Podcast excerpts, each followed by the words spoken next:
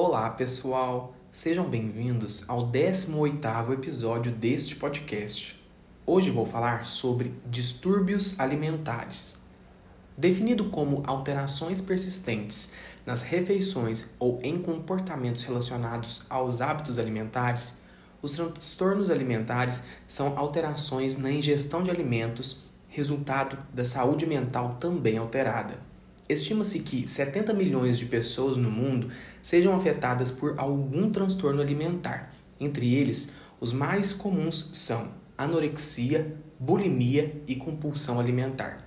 Os dois primeiros têm como uma de suas causas a ditadura da beleza, difundida pelos veículos de comunicação, em especial os eletrônicos, os quais mostram imagens de pessoas com medidas corporais reduzidas e com a pele e cabelos impecáveis, resultados obtidos, entre outras coisas, por maquiagens e filtros de imagens. Em algumas circunstâncias, a frequente visualização de tais imagens pode gerar como respostas a redução no consumo de alimentos que o paciente considera muito calóricos e essas reduções ficam cada vez maiores. Além disso, distorcem a própria imagem corporal e continuam a achar que estão gordos. Esse transtorno é a anorexia.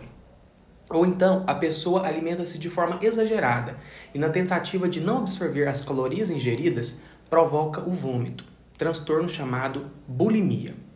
Quanto à compulsão alimentar, essa se trata da ingestão exagerada de alimentos e tem como causas crises de ansiedade, problemas hormonais, dietas muito restritivas ou uma grande perda, por exemplo.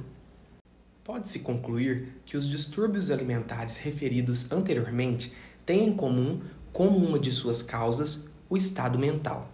Sendo assim, é muito importante mantermos nossa saúde mental em dia, a fim de evitar esses distúrbios. E para isso, são imprescindíveis manter os seguintes hábitos: dormir bem, praticar atividade física, fazer atividades relaxantes.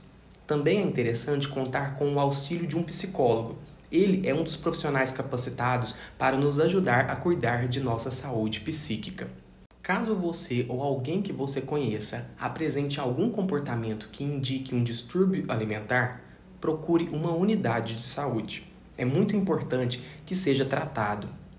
O episódio de hoje está chegando ao fim. Espero que tenham gostado. No próximo, irei falar sobre hormônios durante a gestação.